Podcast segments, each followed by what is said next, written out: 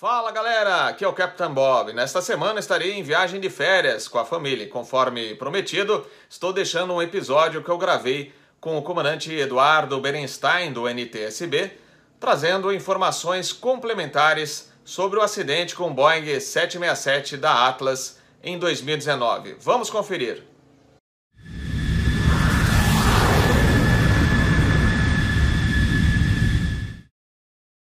E o nosso contato é com um amigo, comandante de aviões da família A320 e membro do NTSB, National Transportation Safety Board dos Estados Unidos, Eduardo Berenstein. Eduardo Berenstein, bem-vindo a mais um episódio de Segurança de Voo aqui no canal ASA.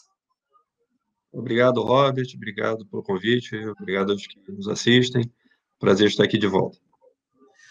Então, atendendo a pedidos aí dos nossos inscritos, eles curtiram muito o nosso episódio sobre o acidente, não o acidente, mas o episódio foi um bom bate-papo, apesar do Captain Bob ter despencado, né? Ele caiu energia na cidade onde ele mora, em toda a região, devido a uma trovoada, e o Captain Bob só participou 25 minutos no episódio. Mas o Ruas, o Yuri e o Edgar tocaram bem o episódio, estão de parabéns. Foi show de bola e trouxeram muitas informações. Mas os nossos inscritos aqui no canal pediram mais um episódio, um episódio adicional, porque queriam até mais informações, apesar do pessoal ter mandado bem.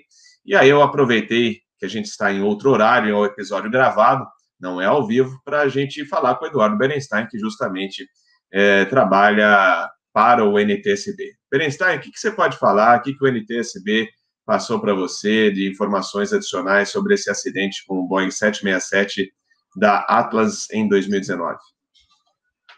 Bem, Robert, esse é um acidente que é, traz uma, um, um, cenário da aviação é, que ele já vem desde a época da Segunda Guerra Mundial. Então, só para dar um pouco de é, é, contexto no que eu vou dizer, é, quando os americanos é, começaram, quando acabou a Segunda Guerra Mundial, os americanos começaram a ter acesso aos aviões da, da alemães, é, a primeira coisa que aconteceu foi o espanto deles de ver é, como um bombardeiro Henkel era tão pequeno, mas cabia tanta gente dentro e o avião conseguia levar é, bastante munição e ter tanta tecnologia a bordo para um espaço tão pequeno. Depois disso foram os aviões do Messerschmitt, que eles começaram a ter contato, eles olhavam para dentro da, da cabine do Messerschmitt, o BF-109, e eles não conseguiam entender por que, que era tão pequena aquela cabine. Então, eles começaram a voar os aviões e eles começaram a notar é, que existia uma coisa que os alemães faziam desde aquela época, isso não só na aviação, mas também seus submarinos, nos seus barcos, seus tanques, que era ergonometria de tudo que estava a bordo dentro daquelas, daqueles é, carros, é, tanques, aviões, é, navios e submarinos. eles eram feitos pensando no tamanho de um corpo humano e como melhor executar as tarefas que tinham que ser feitas pelas pessoas que estavam controlando aquelas máquinas. Então, vou dar um exemplo, o P-47, se vocês um dia forem no Museu Espacial no Rio e tiverem a chance de entrar no P-47, o Thunderbolt, vocês vão ver que ele, é, entre a cadeira do piloto e os anteparos laterais, seriam as paredes da, da cabine, você tem um espaço bem grande. O BF-109 não tem esse espaço grande. E aí os pilotos americanos e os brasileiros, os pilotos que voaram os aviões é, fabricados pelo, pela, pela Inglaterra e pela, pelos americanos, eles sempre reclamavam de uma coisa, que na hora que eles tinham que fazer determinadas manobras, o corpo da, da, do piloto era jogado de um lado para o outro, e eles às vezes tinham que soltar algum controle para botar a mão no anteparo para conseguir manter o tronco é, reto, para evitar de fazer tanta força contra a força centrífuga e a força G. O BF-109, vou dar o exemplo dele, ou o Focke-Wulf 190, é, o ombro do piloto já tocava na, na, no anteparo e, com isso, ele não precisava soltar os controles. E aí os americanos falaram assim, poxa, esses alemães, quando faziam essas curvas, não tinham que ficar soltando o controle, ele conseguia manter as mãos voando no avião sem ter que fazer nada a mais. Então eles começaram a descobrir que tinha alguma coisa ali atrás. Quando eles começaram a ter contato com os engenheiros alemães, é, eles começaram a falar: olha, teve um livro que foi escrito pelo Messerschmitt que falava que toda máquina tinha que ser ergonometricamente perfeita para o seu usuário. É, e, com isso, facilitando o acesso, a identificação e o controle desses, é, é, é, dessas manetes e volantes e assim, e assim vai. E, com isso, também diminuindo o tamanho da máquina e fazendo com que ela seja menos resistente ao avanço do ar, no caso da, da, da água no submarino ou no navio, e, e, fazendo com que você gaste é, menos espaço e seja mais otimizado e você consiga fazer as suas tarefas o mais rápido possível. Então, é, criou-se um ABNT europeu e também se criou-se um ABNT é, americano de engenharia. Então, é, é, você vê que a engenharia americana segue um caminho, os europeus estavam seguindo outro, e depois da guerra, algumas coisas os americanos adotaram para suas máquinas. É, não vou, vou dizer que isso não foi tão fácil, porque existiu uma resistência de, pô, isso aqui foi desenvolvido por um povo que eu não quero é, enaltecer, os caras fizeram uma guerra para o mundo, já foi a segunda, eu não quero dizer que eu estou pegando tecnologia deles e aplicando as minhas máquinas. Mas a gente sabe que fabricantes adotaram coisas que foram feitas por eles e a aviação foi é, cresceu com isso, não só a aviação, como outras áreas. Então, é, você vê hoje os aviões europeus, você vai ver o Dassault, você vai ver o Mirage, é, a linha Falcon, o Airbus, você vai ver a, a, a, até a linha inglesa, eles adotam essa ideia de que o cockpit tem que ser ergonometricamente perfeito, e você vê os americanos é, não dando tanta importância a isso. Mas, é, vou, vou, ressalvar aqui a Lockheed Martin com o L-1011, que foi um avião pensado para ergonometria de cabine. É, e isso, é, vamos chegar no, no, acidente em questão. É, o Airbus, o avião que eu vou, ele é ergonometricamente muito bem projetado para que tudo que você tenha ao alcance dos seus olhos e das suas mãos seja feito de uma maneira que você não perca a, a condição de acionar os botões e, e, reagir a eles. Alguns aviões americanos, eles não foram projetados com a mesma ideia, mas aos poucos foram assumindo essa, essa é, ideia de que é, tem que haver uma é, ciência lógica do posicionamento das manetes. Se por acaso um dia vocês, por curiosidade, quiserem ver, está no, tá no YouTube, é, existe um filme, acho que da década de 50, 60, com aquele ator que o Hitchcock adorava fazer filmes, que fez o, o Corpo que Cai, fez também Trama Internacional, ele fez um filme sobre a história de um coronel, a ascensão dele dentro da, da, do comando de bombardeio aéreo americano, e tem uma hora que eles vão voar um Peacemaker, um B-36, e aí tem uma cena deles dando a partida no B-36, que tem um engenheiro de voo, um copiloto, um comandante. Vocês vão ver que chega uma hora que o engenheiro tem que pedir para o comandante acionar um, um switch que está do lado dele e depois para o copiloto outro switch que está do lado dele que tem a ver com o que ele está fazendo na, na mesa dele de engenheiro. Então, isso mostra que, é, é, ou por falta de espaço, ou por é, é não pensamento de que aquilo ali tinha que estar com o engenheiro, que é o responsável daquela área, botões espalhados pela cabine, de uma maneira que, que atrapalha um pouco a, a, a maneira do que o avião é conduzido. Então, muito bem. O, o Berenstein, James Stewart. James o Stewart, ator. esse mesmo, é. Isso é para provar que eu não estou velho. Eu não lembro o nome. Se fosse meu pai, ele ia saber na hora. Então, o James Stewart, quem quiser ver esse filme, é muito interessante. Ele conta a evolução da, da, grupo de bombardeiros americanos saindo da Segunda Guerra Mundial, indo para a Era do Jato, até chegar ao B-52. E então mostra que é, é, a cabine, às vezes, ela tem que ser pensada para a sua operação e a sua operação ser o, o melhor possível. É, então, infelizmente, às vezes, botões são colocados em lugares não tão é, ideais. Tudo bem que esse avião é um avião mais antigo também, ele precisava de muito mais botão do que a gente precisa hoje, e acaba de que um botão tem que estar em algum lugar esdrúxulo. É, então, muito bem. Esse acidente, ele, ele é um acidente que acontece com a ativação errônea é, da, do botão de que proporciona a potência máxima para a remetida do avião. É, muita coisa foi, foi analisada, muita coisa foi descoberta. É, infelizmente, isso já não é a primeira vez que acontece, isso já aconteceu outras vezes. É, isso já aconteceu também com o 320, é, na parte de que você começa a voar seleciona a velocidade mais baixa, porque o controle pede uma velocidade mais baixa, e você esquece de ativar o botão de para trocar a fase de aproximação de cruzeiro para aproximação, faz com que o avião venha reduzir para a velocidade mínima de voo, e você é, no mesmo tempo, vetorado.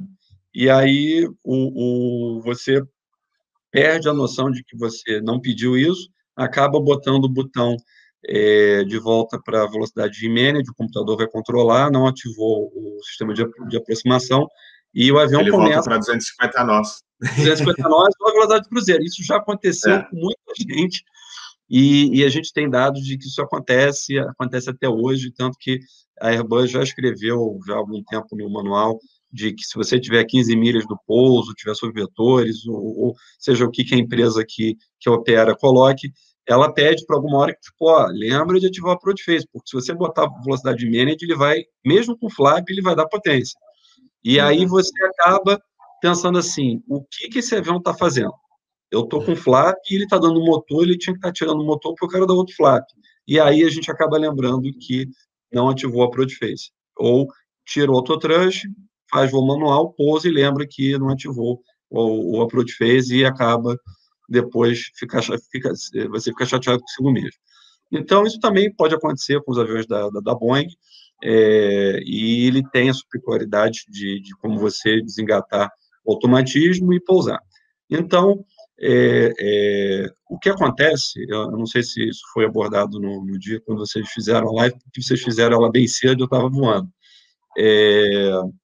Você pode me dar a tela cheia, Robert, por favor? Sim, Deixa vamos eu... lá, vamos providenciar. Vamos lá, agora, agora sim, foi. Ok. Share. Já estou aparecendo? Opa, vamos lá, vamos colocar na telinha aqui. Foi? Deixa eu melhorar aqui, tirar. Vamos tirar o símbolo aqui do instantinho aqui da, do asa para melhorar aqui. E aí é só ocultar aí para aquela parte do que falta só para. Eu estou aparecendo já? Ou não? Agora, agora sim, agora está tá o, tá o console lá, a parte de manetes. Ok, então esse aqui é, é, é o quadrante de manete 767, vocês vão ver essa parte branca, é, e depois a parte mais escura pelos lados. Vocês vão ver que tem dois switches é, embaixo, são switches de, de, que fazem com que a potência de, de, é, de arremetida entre. É, e quando é, esse botão foi colocado aí, houve muita, muito protesto, é, de, de, vários operadores, o NTSB também falou que isso poderia gerar algum tipo de problema, é, de ficar aqui nessa posição. Por quê? Porque o caso desse, desse acidente era o, pelo, primeiro oficial que estava voando, com o piloto, e ele estava usando o speed brake. Vocês vão ver aqui, ó, do lado esquerdo, a manete de speed brake, e faz com que o antebraço dele passe exatamente atrás desses dois botões. Então, é, ele provavelmente, acidentalmente, com o seu antebraço, ativou ah, o botão, o botão começou ah, o processo normal de aplicar potência, e aí acontece, é, é, eu vou parar aqui a divisão de tela, e acontece a, a ativação do, do, do, sistema de potência, ele começa a botar o manete para frente, o avião começa a levantar o nariz, o copiloto é, é, teve um, é, é um startle effect, ele, ele, ele tipo, o que está acontecendo? Antes, um pouco disso, eles estavam ele tinha detectado um, um possível problema nas telas dele, ele, ele transmite o, o, o voo para o comandante, ele é, vai fazer a troca, é, a gente acredita que a troca não foi feita porque só levou quatro segundos e para a troca ser completa, de trocar e destrocar, levaria mais tempo. Então, provavelmente, é, quando ele vai fazer a troca, o problema ele some e, e com isso ele volta a controlar o voo e acidentalmente quando ele deve estar indo de novo botar a mão na, na alavanca de speed brake, ele com o antebraço ativa a, a, aquele botão e faz com que o avião comece a aplicar potência. Então, é, ele primeiro tenta aqueles 30 segundos de tentar entender o que está acontecendo, é, e a gente acredita que o, o, sistema vestibular dele fica enganado. É, você está mais próximo do chão, o avião começa a aumentar a velocidade, ele começa a empurrar o nariz para baixo, porque a tendência uma potência e levantar o nariz, então ele começa a empurrar a, o nariz para baixo, ele recolhe os speed brakes, porque ele é, é, vê que o nariz está subindo, e, de repente, eles acreditam que estão entrando em stall. E isso aí cria com que a, a, os dois tripulantes fiquem é, sem entender o que está acontecendo e, e, o acidente acontece.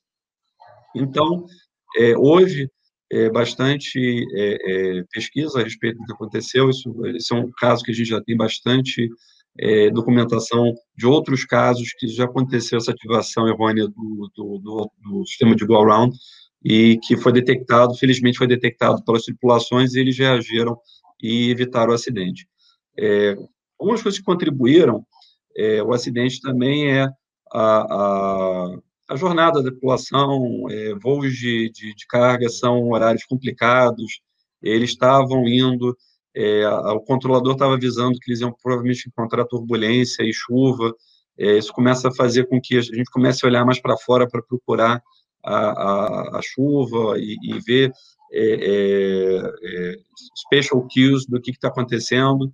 É, então, faz com que um tripulante acaba olhando para fora e um acaba olhando para dentro, que não é nada demais, que é o que a gente faz mesmo todo dia. Um voa avião, o outro fala no rádio e gerencia aquilo que pode ajudar. É, então, é, foi levantado pela família do, da, das vítimas é, que é, teria que acontecer uma investigação um pouco mais criteriosa.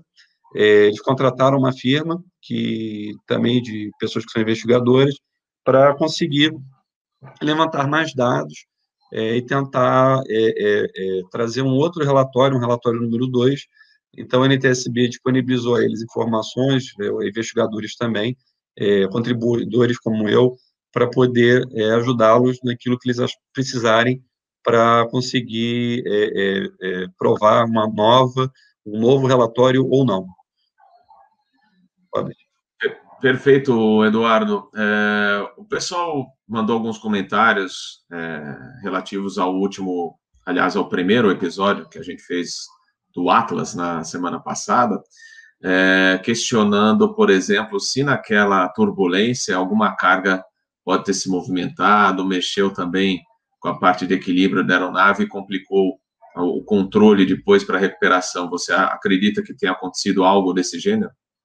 Então, é, a gente recuperou é, todos os, os, os, bloqueios, a gente tem trilhos dentro da, da, do avião, onde a gente bota os pallets, é, que está na carga, e você tem travas.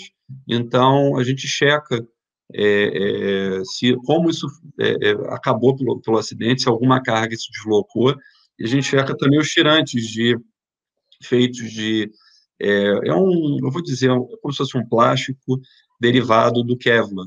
ele não é igual ao Kevlar, mas ele é um derivado do Kevlar no, no, no que se diz a, a resistência. Ele é, ele é mais próximo de, um, de uma substância chamada Mellar, que faz o Kevlar. Então, que também faz o dirigir.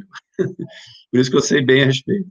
Então, é, é, a gente checou, isso foi checado, e todos os que foram descobertos e foram checados não mostram estresse de deslocamento.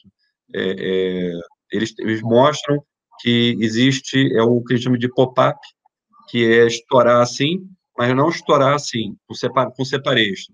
Quando há o separation, há uma, há uma degola de uma parte dentro do pino que prova que aquilo se, se estourou com impacto.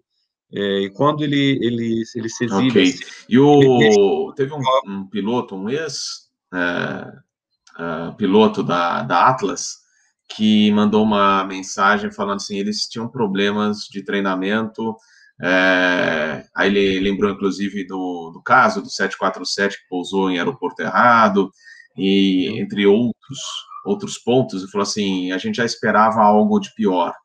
É, ele não voa mais na Atlas, mas ele quis mandar essa mensagem, e, e ao mesmo tempo a gente leu no relatório do problema do primeiro oficial que tinha com o treinamento, deficiência no simulador, etc. Você acha que realmente faltou é, nesse caso, é, também pode ter influenciado um pouco a parte de treinamento? É, isso é uma coisa que foi tocado na, no relatório NTSB, é, também pra, com a FAA, de que eles teriam que ter tido um controle maior sobre isso.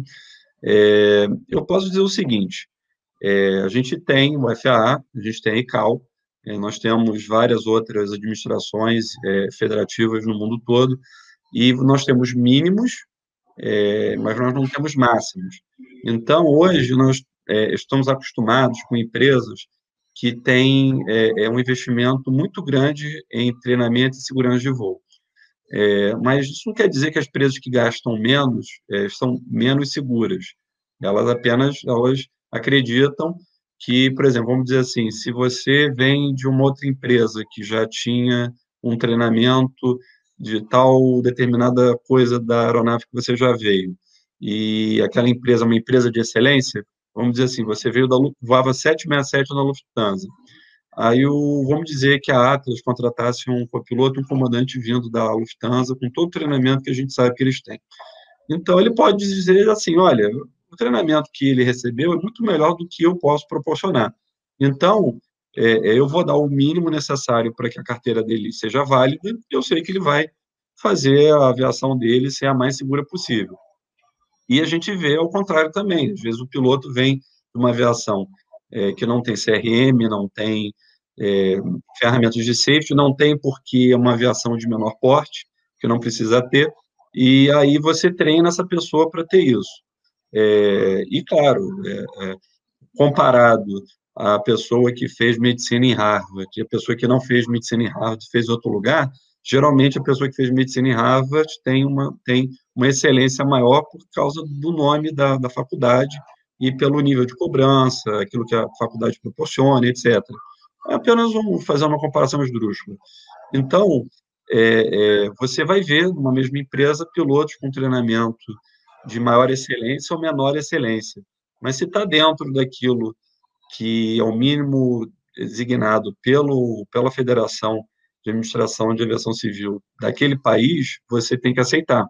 É, então, eu acredito também o seguinte: é, é, eu li o, o background do, do, primeiro oficial, é, tudo na vida é uma fase, é, a gente não sabe se quando ele falhou para ser comandante nas outras empresas que ele trabalhou, se ele estava bem de cabeça. É, não precisa ir muito para trás aí, ó, 2012 a gente passou um problema grande é, de econômico no planeta, depois 2008, depois 2002, antes, quer dizer, antes, né? E assim vai. É, é a gente não sabe é, ainda. É, a nova investigação vai trazer é, o que, que afetava essa pessoa. Pode ter sido o falecimento de um pai, perda de, de um ente, é, o término de um casamento, o falecimento de um filho. Tudo isso influencia a vida de um ser humano. Então, é, é, é a, a, família é, pediu uma nova investigação.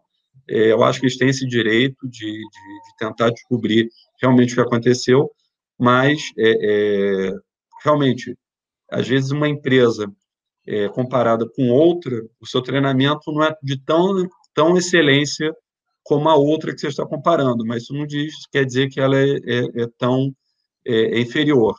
É, eu sei que existem reclamações com sistema de treinamento, sempre vão existir. você vai ver que tem empresas que são focadas em treinamento de certos tipos de pane e outras não. É, isso também é um direito da empresa de, de escolha do que do que para onde para onde ela quer mais focar. Isso geralmente tem a ver com a necessidade da empresa. No caso, você vê uma empresa de carga não vai é, é, fazer treinamento que passageiro está passando mal, que ela não carrega passageiro. Empresa de passageiro não vai fazer é, treinamento de, de fogo de determinado tipo de carga, porque ela não carrega determinado tipo de carga, porque o avião não é de carga. Então, às vezes, isso tem que ser colocado na balança para você entender como o sistema de treinamento daquela empresa funciona. É, eu acredito que se todas as empresas conseguissem gastar o máximo possível de dinheiro no treinamento dos seus pilotos, claro que o resultado sempre seria melhor, a chance do resultado melhor sempre virá. Mas é, é, agora, com a nova investigação, a gente vai ter é, mais tempo de, de ver é, realmente o que, que acontecia na Atlas e se os pilotos que voaram vão lá puderem ajudar fazendo reporte, isso sempre ajuda a investigação. Perfeito. Para a gente finalizar, Berenstein, você acha que faltou um pouquinho de ação do comandante lá para falar, olha, não está indo certo, ou ele entrou, foi de carona, o que, que houve lá, porque ele poderia ter, falou, tá comigo, coloca o avião em ordem, tira, tira todo o automatismo, tudo, e voa na mão, é, desliga auto, autothrottle, etc. Você acha que ele, ele chegou agindo ou ficou meio que também perdido naquela situação? É, eu acredito que a mesma coisa que aconteceu com o copiloto aconteceu com ele. Eles se desorientaram momentaneamente.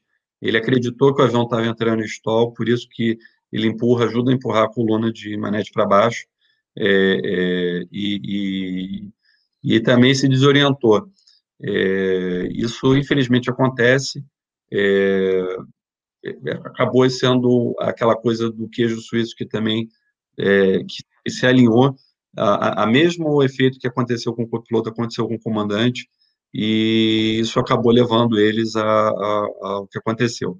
É, existe, é, isso é uma coisa que o NTSB pede ao FAA, que haja um maior treinamento é, de situações é, no simulador de que o piloto é, seja obrigado a tomar o automatismo do avião para que a gente possa a, a, é, reacostumar isso. Tanto que o, o, o Airbus fez isso, tanto que há uns dois, três anos para cá, é, todos os simuladores que eu fiz têm pane de FCU, pane de FMGC, para a gente ter que voar o avião na mão, voando sem autotrush, voando rodata até o pouso, e isso foi uma solicitação da, da Airbus por questões de, de do mesmo, do mesmo problema, o crescimento de é, desorientação do piloto, ainda mais com o Airbus que você não vê as manetes ou a coluna se mexendo, então é mais fácil você é, perder, e nisso eles começaram um pouco mais cedo. É, talvez agora, é, a gente está esperando agora para 2021, a Boeing fazer a reunião deles com o sistema deles de treinamento para a introdução disso nos próximos simuladores.